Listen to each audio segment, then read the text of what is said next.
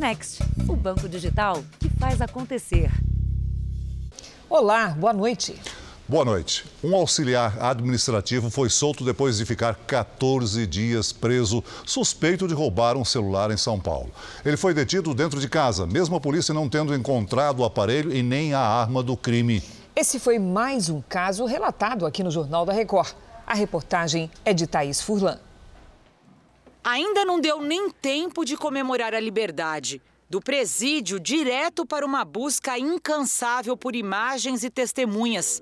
Breno faz o trabalho da polícia para provar que não é um criminoso. Eu analiso bastante as câmeras, né, e todas as provas, todas as pistas que a gente tem para provar minha inocência. O auxiliar administrativo de 25 anos passou duas semanas na cadeia. Chegou a dividir uma cela de 8 metros quadrados com 50 presos. O Jornal da Record revelou com detalhes a história no dia 18 de agosto.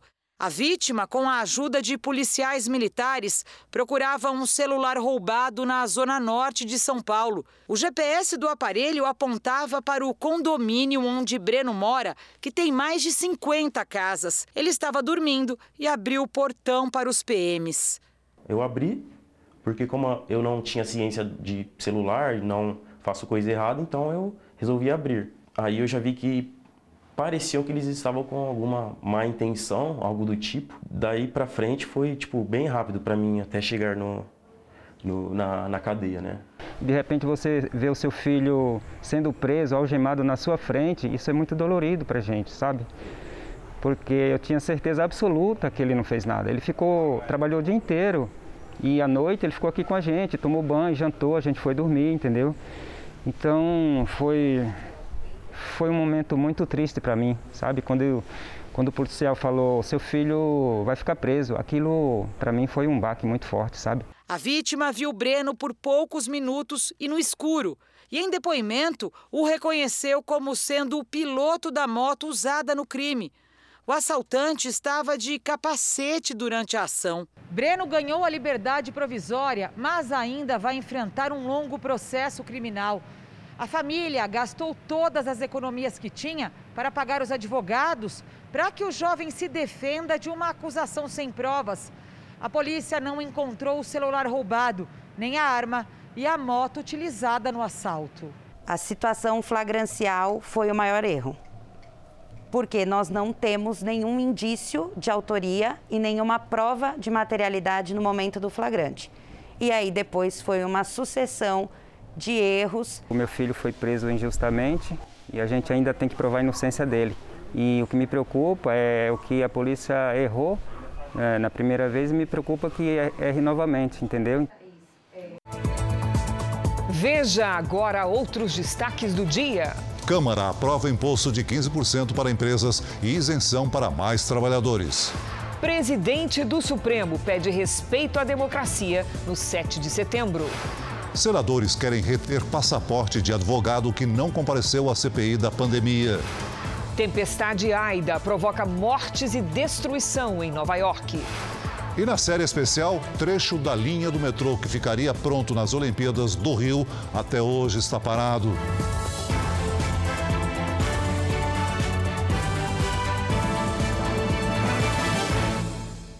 Oferecimento Next, o banco digital que faz acontecer.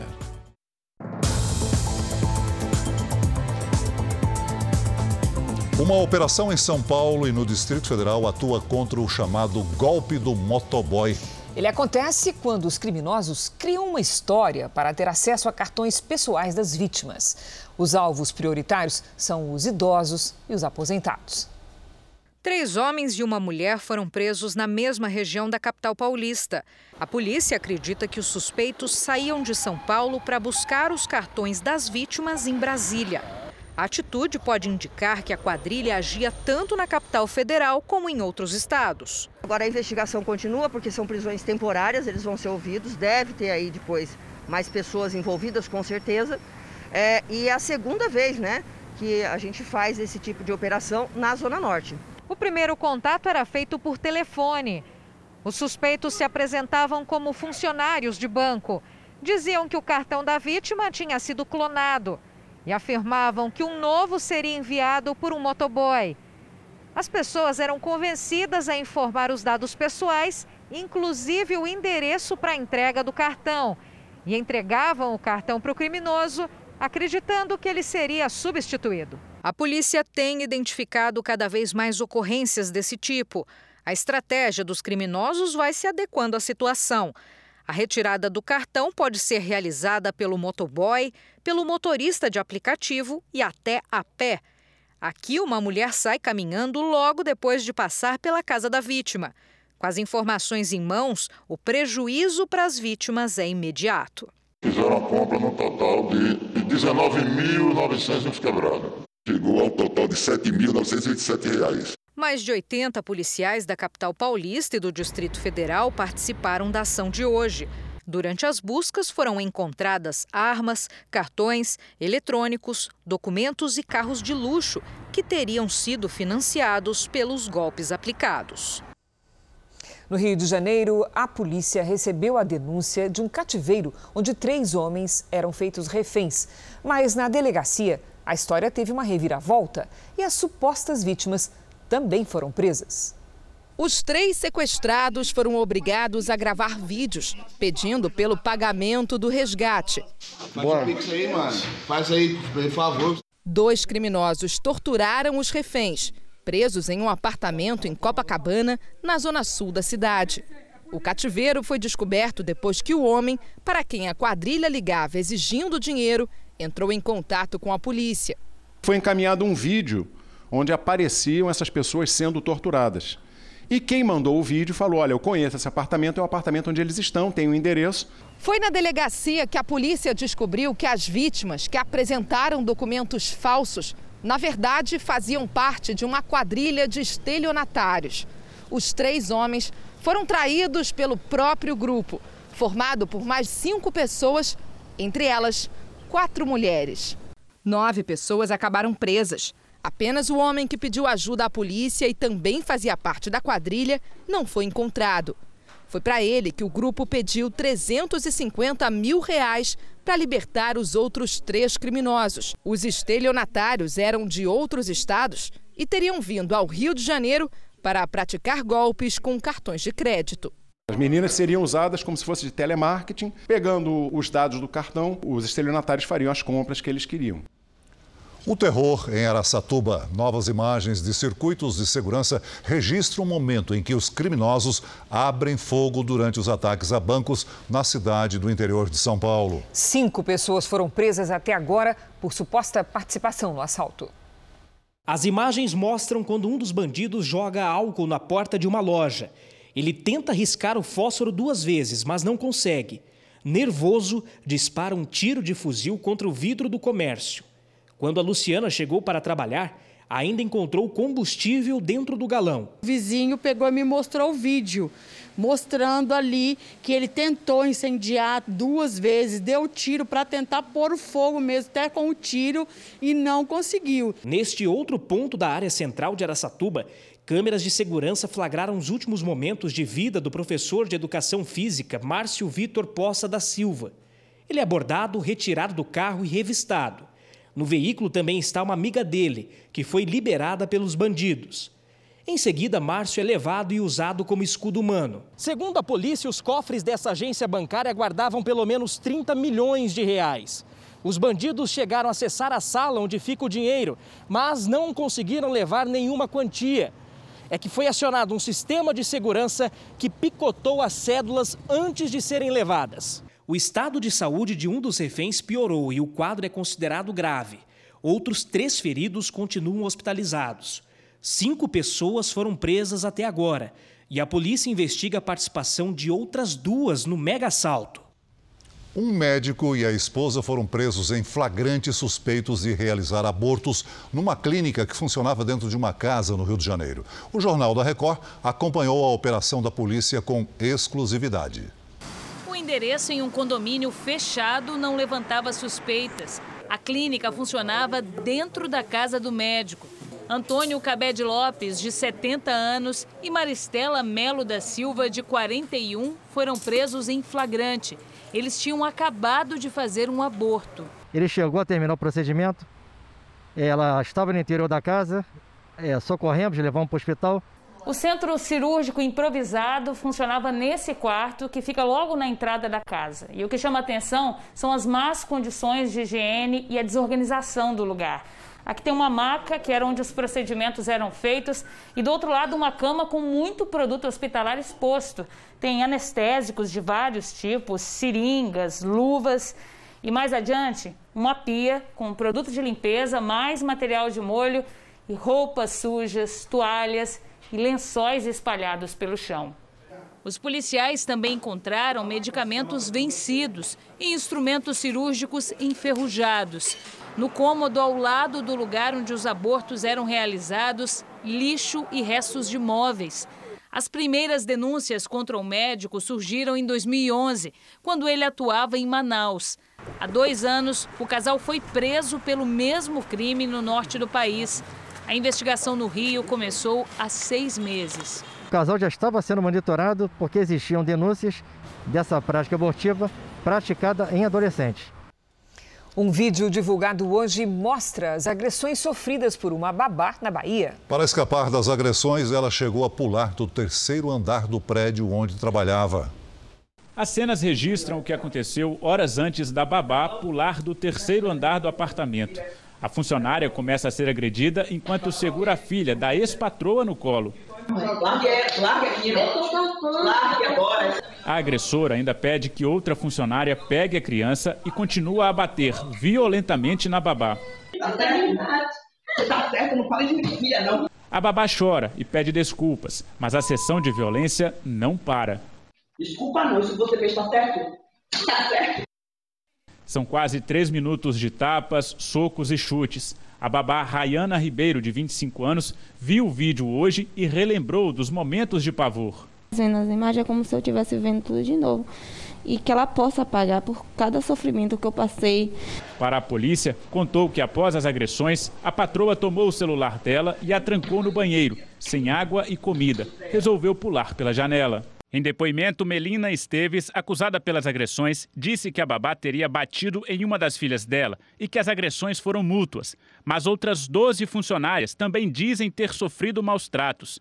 A Polícia Civil já está com um novo vídeo, mas não passa informações sobre o inquérito para não atrapalhar as investigações. Só vai comprovar muito mais o teor da agressividade que ela tinha, ou seja, isso vai corroborar e vai entender qual é o perfil dessa é, ex-patroa que tinha com suas empregadas.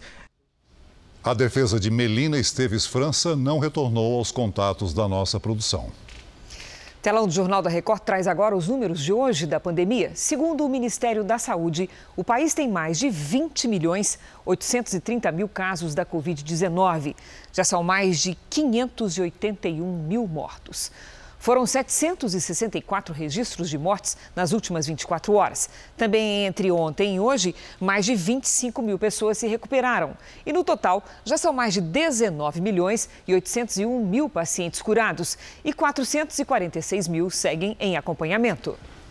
Pelo menos 45 pessoas morreram na região nordeste dos Estados Unidos após o furacão Aida causar chuva intensa e enchentes. A cidade de Nova York foi uma das mais atingidas.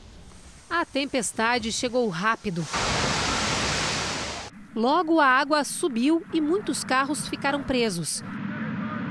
Até mesmo este modelo de luxo foi abandonado. Policiais precisaram resgatar motoristas que não conseguiram escapar. Quem estava no metrô se assustou quando a água começou a invadir as estações. Muitos passageiros ficaram presos e dormiram ali mesmo.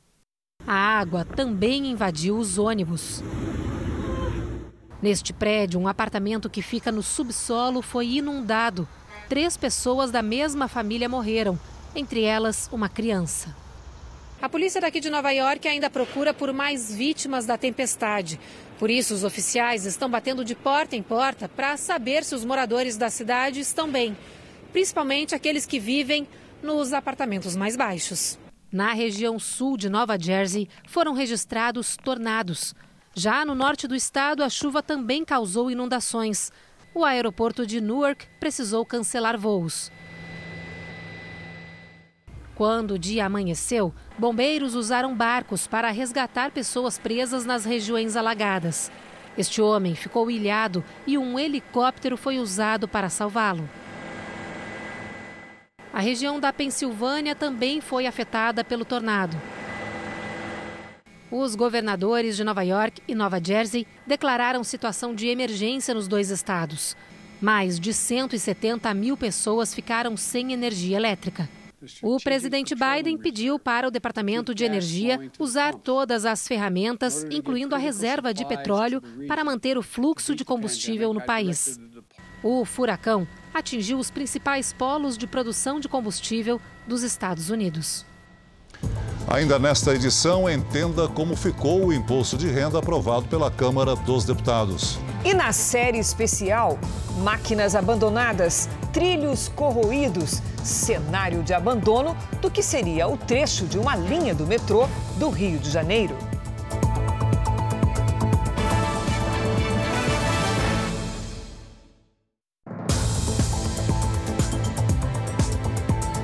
Os presidentes dos três poderes falaram hoje sobre a democracia brasileira. E negaram ameaças a ela nas manifestações de 7 de setembro. A declaração do presidente do Supremo Tribunal Federal, Luiz Fux, foi na abertura da sessão. Somos testemunhas oculares de que o caminho para a estabilidade da democracia brasileira não foi fácil nem imediato. Por essa razão, é voz corrente nas ruas que na quadra atual o povo brasileiro jamais aceitaria retrocessos. Num ambiente democrático, manifestações públicas são pacíficas.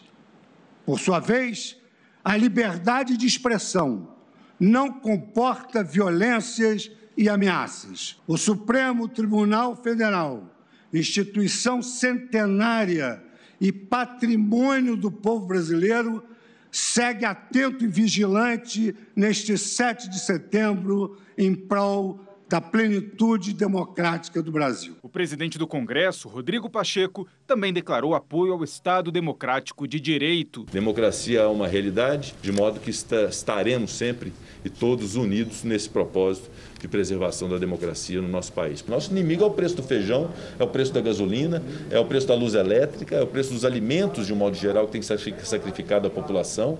Nós precisamos discutir isso no Brasil é, e não perdermos tempo com aquilo que não convém, que é aquilo que não calha para poder solucionar o problema imediato das pessoas. No final do dia, na solenidade de lançamento das autorizações ferroviárias, o presidente Bolsonaro comentou as declarações do ministro Fux. Palmas para o ministro Fux. Realmente não pode ter democracia se nós não respeitarmos a Constituição em todos os seus artigos.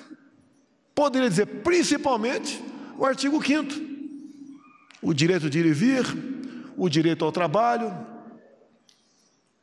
o direito a, a ter uma religião, como no outro artigo também, a liberdade de expressão.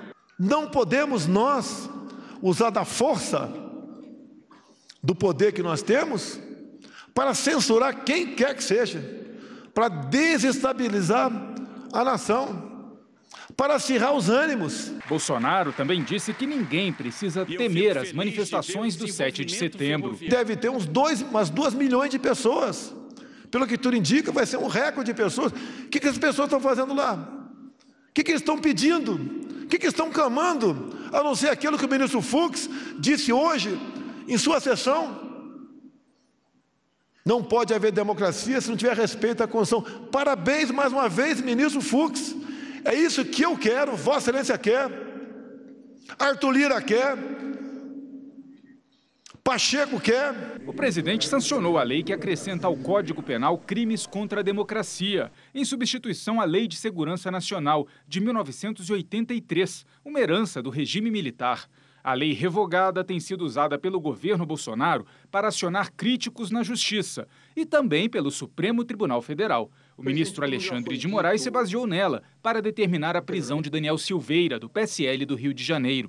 A lei aprovada prevê punição no Código Penal para atentados contra a soberania em caso de quem negociar com estrangeiros a invasão do país, prática de espionagem uso de violência ou grave ameaça, abolir o Estado democrático de direito, impedindo ou restringindo o exercício dos poderes constitucionais, incitar a animosidade entre as Forças Armadas ou delas contra os poderes constitucionais, as instituições civis ou a sociedade. Mas o presidente decidiu vetar cinco trechos da lei. Entre eles, o que previa punição a quem impedisse o livre e pacífico exercício de manifestação e o artigo que criminalizava a promoção e o financiamento de campanha de disseminação de fake news, comprometendo o processo eleitoral. O texto aprovado pelo presidente e publicado no Diário Oficial da União entra em vigor em 90 dias. Os vetos devem ser analisados pelo Congresso em 30 dias e ainda podem ser derrubados por maioria absoluta dos votos nas duas casas. O governador de São Paulo, João Dória, foi internado para uma cirurgia de hérnia inguinal. A intervenção já estava programada e será realizada amanhã de manhã. Foi preso hoje no interior do Paraná um homem suspeito de planejar ataques terroristas. O suspeito era professor de música e morava em Maringá, a 450 quilômetros de Curitiba. A idade dele e o nome não foram divulgados. Na casa do investigado, a PF encontrou uma espingarda calibre 32 e muitas armas falsas. Segundo a Polícia Federal, o preso tinha contato direto com radicais islâmicos de outros países e planejava viajar para o Oriente Médio e entrar em organizações terroristas. Além disso, o investigado teria postado vídeos em grupos na internet em que aparece encapuzado, mostrando armas e dizendo que iria fazer um atentado em que poderiam morrer pessoas inocentes. Ainda de acordo com a polícia, o suspeito já foi condenado por posse irregular de arma de fogo e tentativa de roubo. Ele também responde por tentativa de homicídio e posse de droga. A Irlanda, a Irlanda aplicou uma multa equivalente a 1 bilhão e 300 milhões de reais ao aplicativo de mensagens WhatsApp por compartilhar dados com o Facebook. As duas companhias fazem parte do mesmo grupo que tem Mark Zuckerberg como presidente. Autoridades digitais do país alegam que a empresa não foi transparente após uma atualização da política de privacidade. É a segunda maior multa já aplicada a uma empresa na União Europeia. Veja a seguir como se organizam as quadrilhas que sequestram e transferem dinheiro pelo Pix. E na série especial, um enorme canteiro de obras abandonado. Desperdício de bilhões de reais em apenas um trecho da linha do metrô do Rio de Janeiro.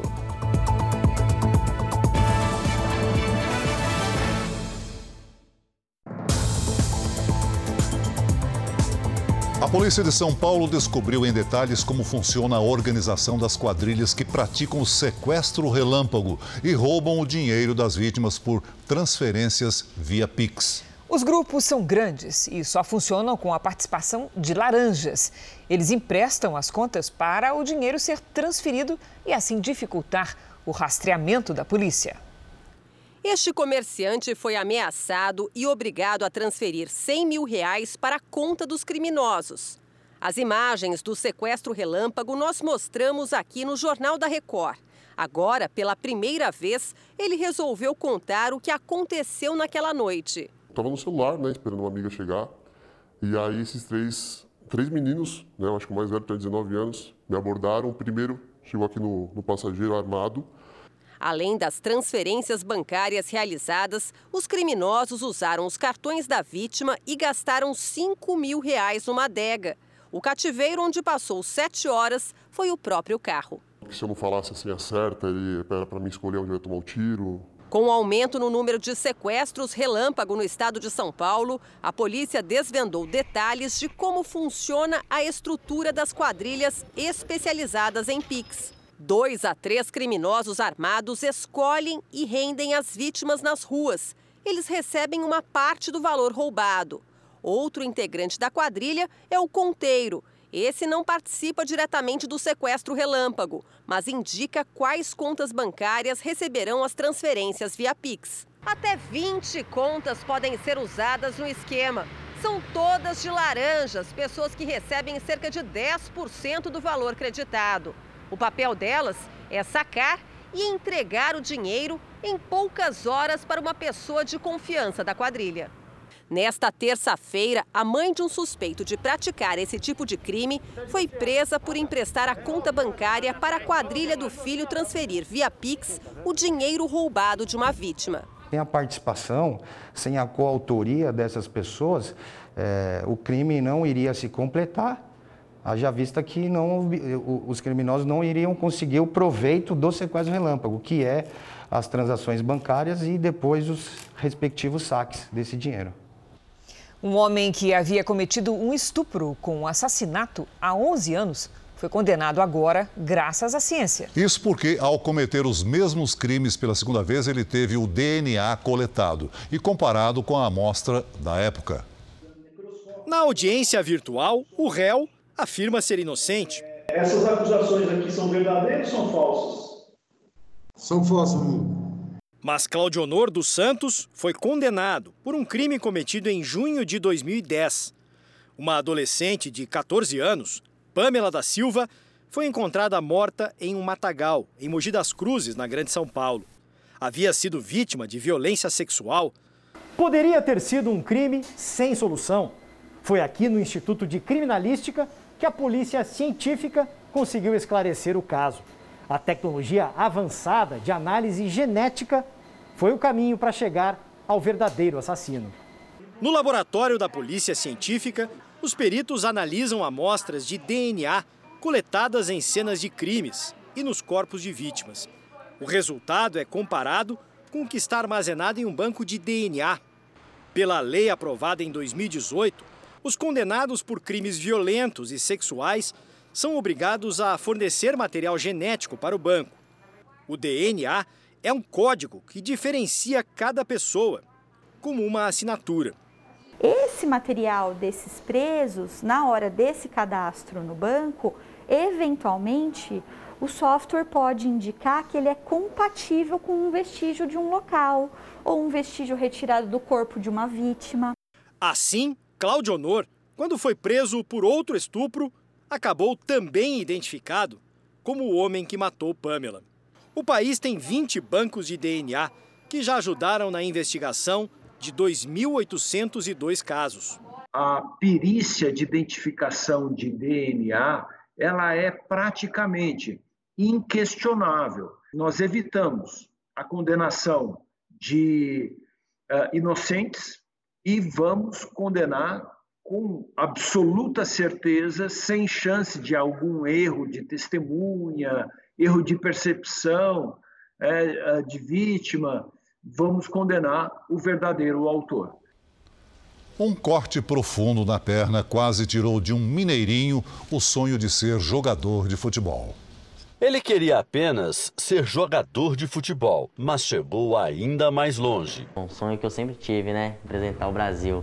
Gabriel Feijão, de 17 anos, é o único mineiro da seleção brasileira de amputados. Quando chegou no atacante, foi assim: não, e agora? Não falou meu nome no meia. No fogão, vamos ver o que, que é, né? Nós falou assim, atacantes, Gabriel Feijão. Aí eu já levantei da cama e comecei a pular já na casa toda. Nessa modalidade, são apenas sete jogadores de cada lado. O campo pode até ser menor, mas o talento dos atletas é gigante. A Copa do Mundo para amputados vai ser no ano que vem na Turquia. A seleção brasileira começa a se preparar no mês que vem em São Paulo, com tempo de sobra para treinar e lutar pelo Penta. É a volta por cima de um guerreiro. Dois anos atrás, Gabriel teve a perna amputada por causa de uma linha chilena usada ilegalmente para soltar pipas. O médico falou com ele: Gabriel, com essa perna eu te garanto que você não joga. Mas se você amputar, eu te garanto que eu vou ver você jogar ainda. E, e quando ele falou assim, olhou para o doutor e falou assim, então vamos embora agora, doutor. A chuteira já chegou, a camisa amarelinha tá a caminho. E Gabriel vai ter na torcida quem costuma dar show em campo. Vai em busca dos seus sonhos e que você realize todos eles que você merece. Um abraço, fica com Deus. Tchau, tchau. A Câmara dos Deputados aprovou a reforma do imposto de renda. A proposta taxa em 15% os lucros e dividendos das empresas. Para as pessoas físicas, a principal mudança é a ampliação da faixa de quem está isento de cobrança. A aprovação do texto base começou ontem à noite e foi concluída hoje. A atualização da tabela do imposto de renda vai isentar quem recebe até R$ 2.500. Com isso, os isentos passam dos atuais 10 milhões para 16 milhões. As demais faixas ficam assim.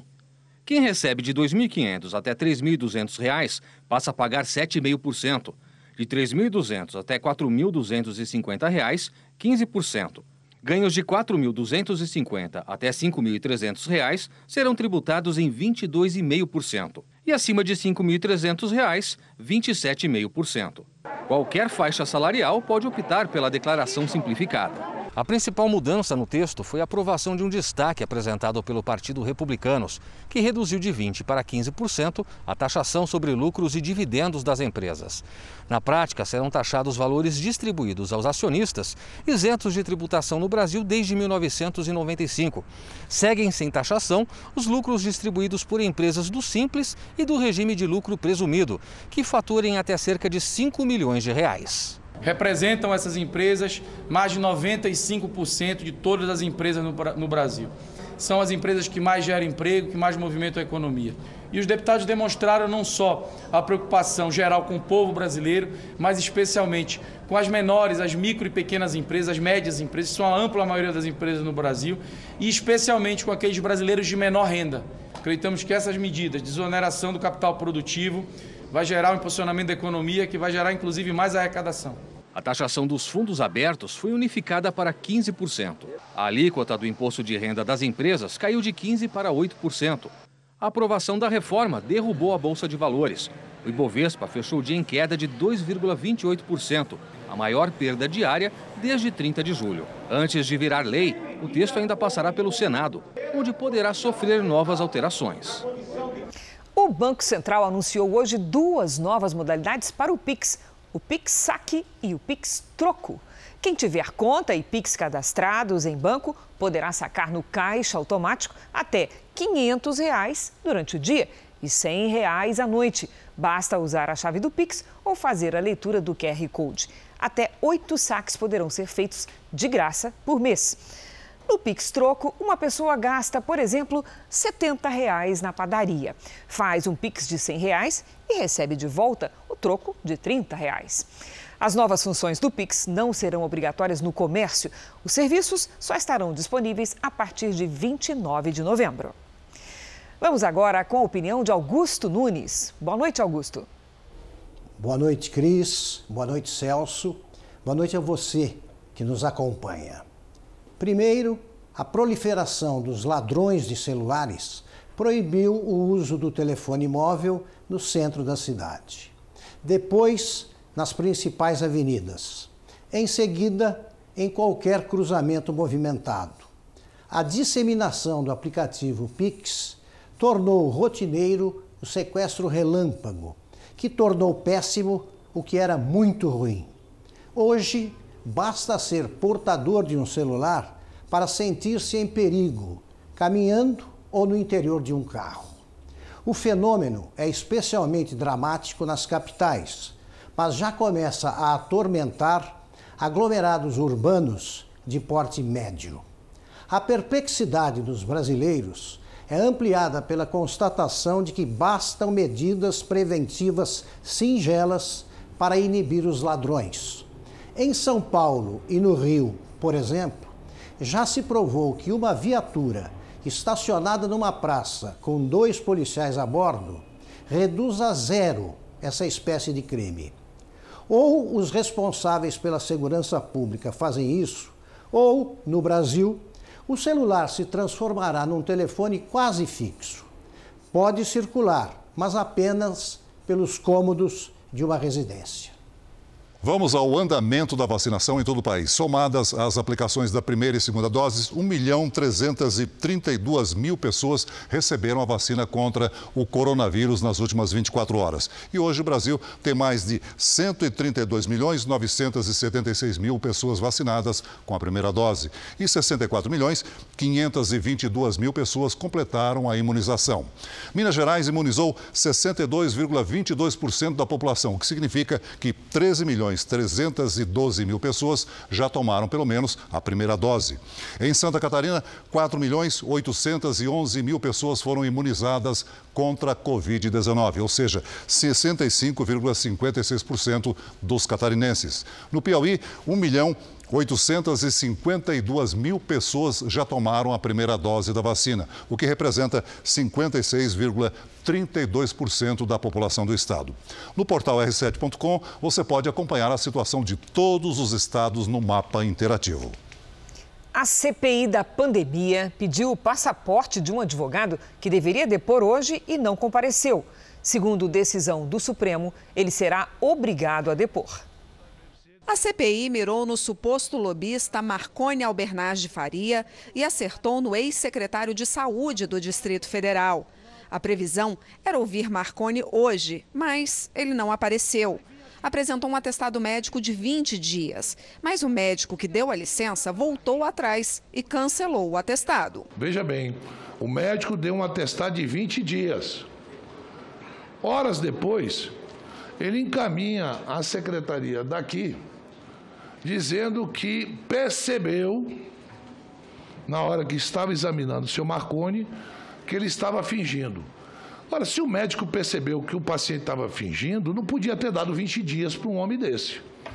Mas deu, assim mesmo. A comissão então determinou que Marconi fosse levado à força pela Polícia Legislativa para prestar depoimento. Ao mesmo tempo, também pediu à ministra Carmen Lúcia a condução coercitiva de Marconi. Mesmo com a ajuda da Polícia Federal para procurá-lo, ele não foi encontrado a tempo.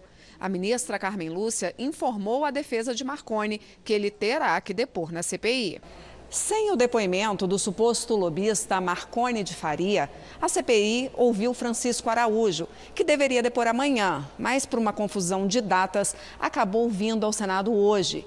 Ele é ex-secretário de Saúde do Distrito Federal e foi acusado de ter comprado testes superfaturados de Covid no auge da pandemia. Os testes comprados pelo Distrito Federal durante a gestão de Francisco eram da Precisa Medicamentos, empresa investigada pela CPI por irregularidades no contrato da vacina Covaxin. A operação falso negativo calcula que o sobrepreço gerou um prejuízo de cerca de 18 milhões de reais aos cofres públicos. O ex-secretário afirmou que não conhece Francisco Maximiano, dono da Precisa, que não houve sobrepreço no contrato com a empresa e que os testes foram comprados com o aval da Anvisa. Eu afirmo aqui para o senhor, a primeira onda da pandemia, todos nós desconhecíamos totalmente aquele momento, aquele cenário, aquela hora todos nós desconhecíamos. Naquele primeiro momento da primeira onda, essa pandemia pegou todos nós de surpresa, pegou todos nós sem saber o que fazer naquele processo todo. Outros depoimentos que foram aprovados ainda não estão marcados pela CPI como os dos representantes das plataformas de internet Google, Facebook e Twitter. Em junho, a CPI pediu que as plataformas explicassem o porquê de manterem no ar publicações falsas relativas à pandemia.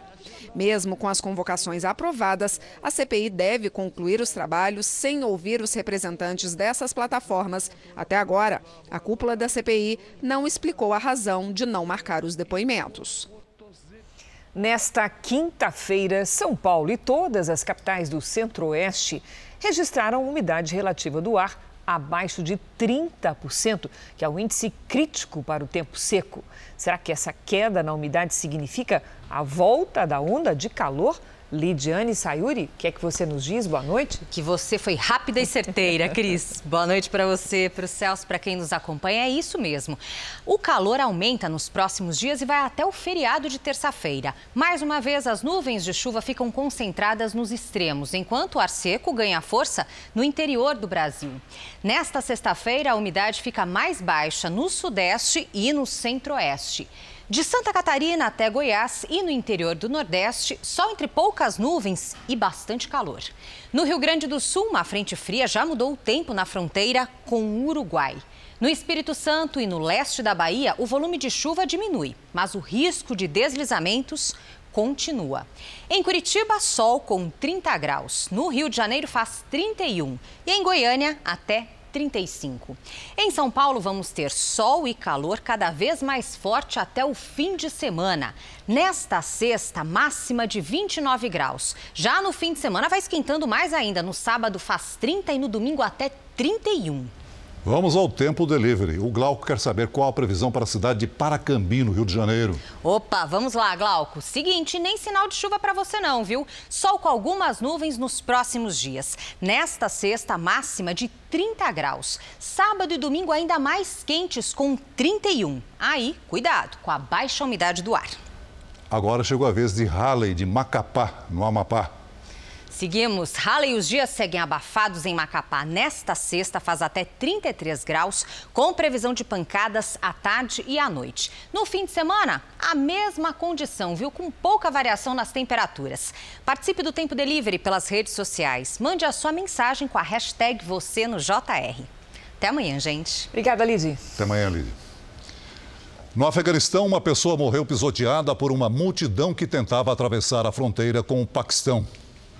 Milhares de afegãos fazem filas na fronteira com o Paquistão na esperança de começar uma vida nova no país vizinho. Os paquistaneses precisaram reforçar a segurança nos mais de 2.600 quilômetros que separam os dois países. O Talibã afirmou hoje que deve anunciar em breve um novo governo. Mas a incerteza e o medo colocam o país numa situação ainda mais crítica. Este morador diz que não tem mais esperança, já que não há empregos e o comércio está parado.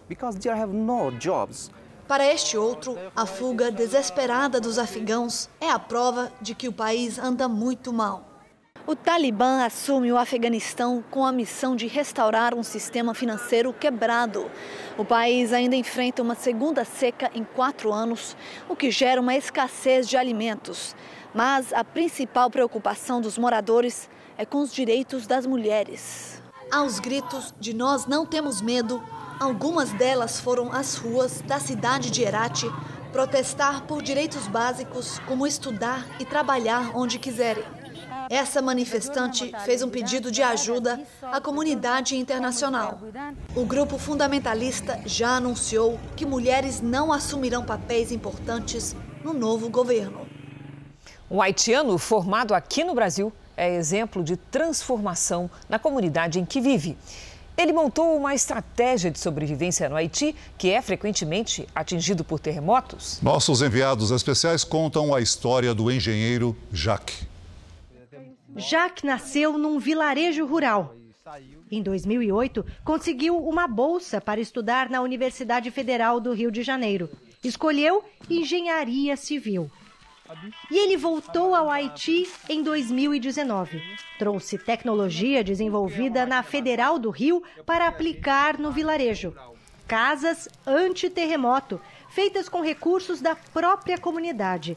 Essas casas do projeto não só vão prover moradia para as pessoas aqui da comunidade, mas elas têm um conceito sustentável também. Todas elas foram feitas com esse material que eles mesmos fabricam aqui. Certo. E a gente usar os recursos locais mínimos, como as pedras que temos na comunidade, sem precisar comprar. A casa teve pequenas avarias, mas resistiu ao terremoto do último dia 14. Porque tem uma série de estratégias dentro da estrutura que vai caindo por pedacinhos. Ela não cai inteira a parede? De jeito nenhum. Ah, ela vai se rachando, pode acontecer de rachar, Exato. como a gente está vendo aqui, pode acontecer dela sofrer alguma fissura, mas nunca na parede inteira. Nunca, porque você tem uma série de amarradura nesse sentido vertical. Você amarra ele, então a casa vai balançando, não pode Mas não cair, cai. não cai. Porque isso não vai comprometer a estrutura da casa. Uma das conquistas mais recentes do projeto foi o abastecimento de água, água limpa, potável, boa para beber. Só que uma semana depois de ter conseguido essa água limpa com tanto sacrifício, veio o terremoto. Veio, matou a nossa esperança. Né? E a população levou em choque, em pânico. Porque senão você tem que andar 5 quilômetros e buscar essa água. E aí o que, que vocês fizeram? Foi consertando as tubulações e também no pequeno reservatório, trazemos essa água de volta três dias logo depois do terremoto. O projeto, chamado Village Marie, por causa da mãe de Jacques, que morreu enquanto ele estudava no Brasil, inclui uma plantação que preserva a vegetação nativa, uma agrofloresta. Gislane perdeu a casa no terremoto, mas a família dela será uma das 15 na região a construir a própria moradia. Um sonho depois de tanto tempo sem ter absolutamente nada. Do Brasil, Jacques trouxe esperança para a pequena comunidade onde nasceu. Nunca esqueça a sua comunidade. Por isso que eu voltei, saí do meu, da minha zona de conforto no Brasil, vindo para cá. Para conhecer mais sobre esse projeto inspirador do Jaque no Haiti, acesse r7.com. Uma das obras públicas mais antigas do Rio de Janeiro completou nove anos. Na reportagem de hoje da série especial, você vai saber por que um trecho da linha de metrô da cidade, que seria a solução para uma região movimentada, não ficou pronto. Além disso, especialistas alertam: a obra precisa ser retomada porque pode ruir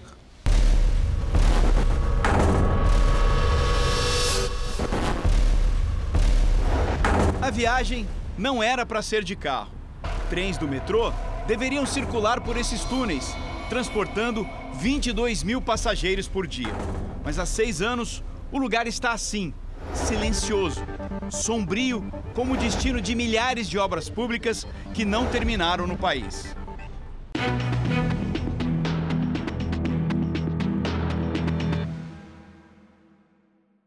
Rio de Janeiro.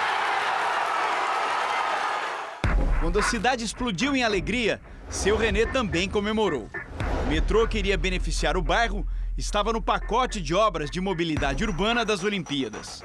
Eu fiquei super feliz, falei, não vou poder, como já na Europa eu tinha visto, deixar o carro dentro de casa, usar só para viajar. As obras começaram em 2013, durante o governo de Sérgio Cabral do MDB. A estação Gávea fazia parte da linha 4 que ligaria a Zona Sul à Barra da Tijuca. No canteiro de obras, foram abertos dois grandes buracos com quase 50 metros de profundidade. Máquinas escavaram e fizeram túneis em direção à futura estação. Um dos trechos está praticamente concluído, mas do outro lado, o túnel avançou apenas 300 metros. A linha 4 foi inaugurada e o terminal Gávea foi deixado para trás. Túneis de metrô são construídos com uma máquina conhecida como tatuzão. Esse equipamento gigantesco tem mais de 100 metros de comprimento. Partes desse tatuzão estão aqui encaixotados há pelo menos cinco anos porque a obra parou. Um pouco mais à frente, a gente vê esses trilhos que já poderiam estar recebendo, por exemplo, as composições. Foram adquiridos há nove anos, mas estão aqui empilhados sofrendo a corrosão pelo tempo. É um grande depósito de máquinas e toneladas de materiais. Até o granito da estação está debaixo da terra. Um labirinto que esconde o tamanho do desperdício de dinheiro público. A obra parou por falta de dinheiro e não sabe quando vai voltar. Acabou o dinheiro, né? o dinheiro sumiu, pararam a obra e todo mundo silenciou. No gigantesco canteiro, peças e um guindaste estão encostados. Bem no centro do terreno, essas tampas cobrem dois buracos de 18 metros de diâmetro.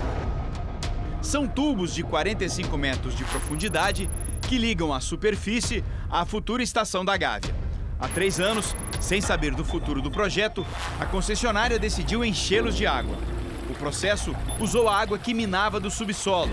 São 36 milhões de litros de água, o equivalente a 19 piscinas olímpicas. Os especialistas e os projetistas recomendaram que fosse é, enchido d'água, ou seja, desligado as bombas e que todo o lençol freático subisse de tal maneira que a água vai funcionar como uma reação ao esforço do solo de tentar qualquer tipo de movimentação. As paredes foram revestidas com concreto provisório. As imagens subaquáticas são da concessionária, que garante mesmo inundada, a obra está segura. A região em torno do canteiro é monitorada por 300 equipamentos que acompanham a movimentação do terreno. Para este professor, é pouco. A probabilidade de ruptura, de que ocorra uma ruptura, ninguém sabe exatamente qual que é. as consequências de um desabamento lá embaixo podem se refletir na superfície do terreno de uma maneira extremamente grave. Mais uma vez, não tem ninguém lá embaixo olhando como estão as estruturas para poder tomar providências em tempo. Estamos no chamado fundo do poço da linha do metrô. Aqui à frente, atrás dessa parede, já tem a estação da Gávea. Estamos a 40 metros dela. Essa parede tem uma espessura de 40 metros e funciona como uma rolha, porque a estação mesmo está inundada por 36 milhões de litros de água. Não tem um prazo para ser estipulado quantos anos ela pode ficar parada. É só repetindo que é uma obra que está hoje temporariamente parada. É, toda obra tem que ter um começo, meio e fim. O projeto da linha 4 do metrô, que inclui a estação da Gávea, custou mais de 3 bilhões e meio de reais. 43% das obras do novo terminal estão prontas. O restante vai demorar três anos de serviço e mais 900 milhões de reais. Há um ditado popular que ensina que no fim do túnel sempre há uma luz. Mas no caso do metrô da Gávea, isso pode não acontecer. O Tribunal de Contas do Estado e a concessionária estão discutindo os valores que foram gastos aqui. Essa situação pode prejudicar a retomada da obra. TCE encontrou indícios de superfaturamento e determinou o ressarcimento bilionário aos cofres públicos. Também aplicou multas que ultrapassam 400 milhões de reais. Na lista dos devedores estão ainda os ex-governadores Sérgio Cabral, preso e condenado por corrupção, e Wilson Witzel, que foi eleito em 2018 pelo PSC e afastado do cargo pelo mesmo motivo.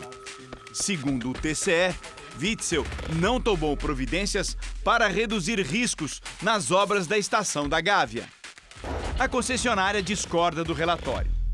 Nós temos dois relatórios de especialistas de ponta que contestam o relatório do TCE. O que precisa agora é achar uma solução. Depósitos espalhados pela cidade também guardam milhares de anéis de concreto prontos para revestir os túneis.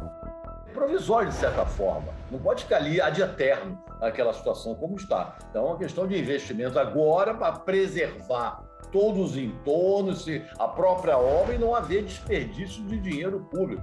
Seu René e a Gávea continuam à espera do legado olímpico. Com essa grana que foi investida aqui, isso já era para estar pronto. Isso é o nosso dinheiro, é o dinheiro do contribuinte.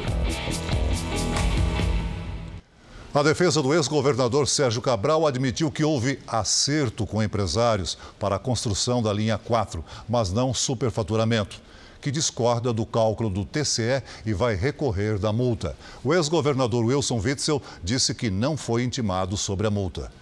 Conselheiros do Tribunal de Contas determinaram que o governo do Rio adote medidas que eliminem os riscos de interrupção das obras. O governo do Rio declarou que o Estado está atendendo às determinações. Já a Secretaria de Transportes e a Rio Trilhos estudam soluções para a questão de acordo com os contratos. O Jornal da Record termina aqui. A edição de hoje na íntegra e também a nossa versão em podcast estão no Play Plus e em todas as nossas plataformas digitais. E à meia-noite e meia tem mais Jornal da Record. Fique agora com a novela Gênesis. A gente se vê amanhã. Até lá. Boa noite e até amanhã.